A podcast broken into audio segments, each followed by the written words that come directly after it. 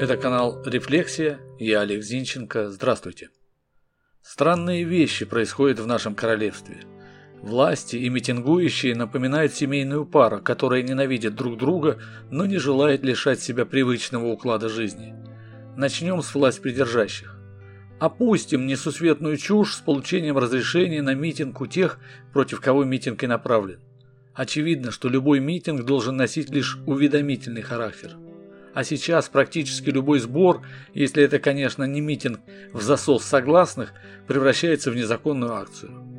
Но если вы действительно не желаете незаконных действий, зачем активно подталкиваете к ним людей? Как? Да своими назойливыми предупреждениями не ходить на митинги.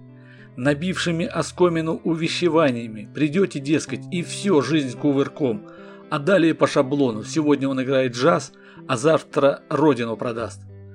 В стране 20 лет не было неуправляемых властью митингов. Московские тусовки не в счет.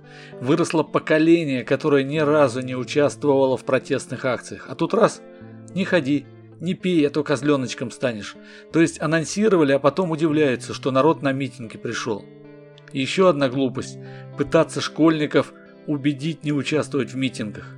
Я тоже возмущен и негодую, о чем уже говорил и говорю. Протесты замануха для тинейджеров. Для наших детей.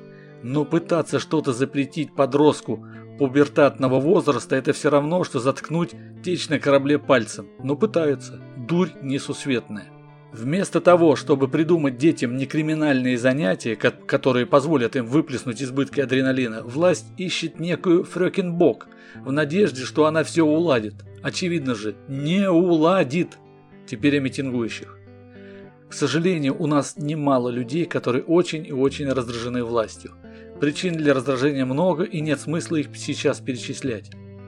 Но почему люди, пришедшие митинговать, дети не фет, не задумываются, зачем они пришли митинговать? Да, кого-то не устраивает действующая власть, а может даже и страна в целом. Но почему они требуют освободить Навального? Этого я понять не могу. Он же для того и вернулся, чтобы его арестовали. Абсолютно очевидно, что без ареста не получилось бы этого шоу. И что бы там ни кричали люди в толпе, к чему бы ни призывали, все это только шоу Навального, его соратников и финансистов. Да-да, смута или революция без денег, только пляски у костра. То есть некий целеустремленный мужчина решил посвятить себя революции с ее лишениями, преследованиями и другими рисками, и люди от чего-то идут на митинг ради облегчения его жизни.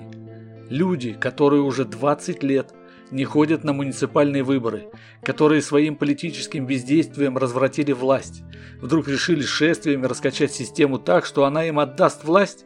Этого не будет никогда. У вас были годы и годы, чтобы что-то изменить, а у янцов еще будут. Но вы не желали этого делать. Почему, не афишируя свою политическую повестку, вы не пошли во власть, сначала муниципальную, затем субъекты федерации, а там и Госдумы, могли бы войти в избиркомы, чтобы рулить выборами, но тогда не было бы шоу, ведь правда? А нет шоу, нет денег. А нет денег, не на что делать революции. Это не домыслы.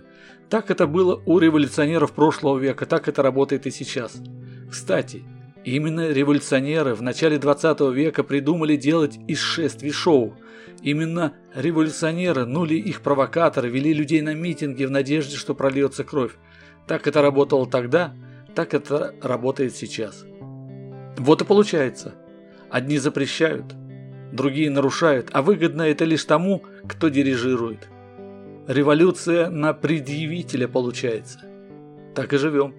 Это был канал «Рефлексия». Я Олег Зинченко. До встречи.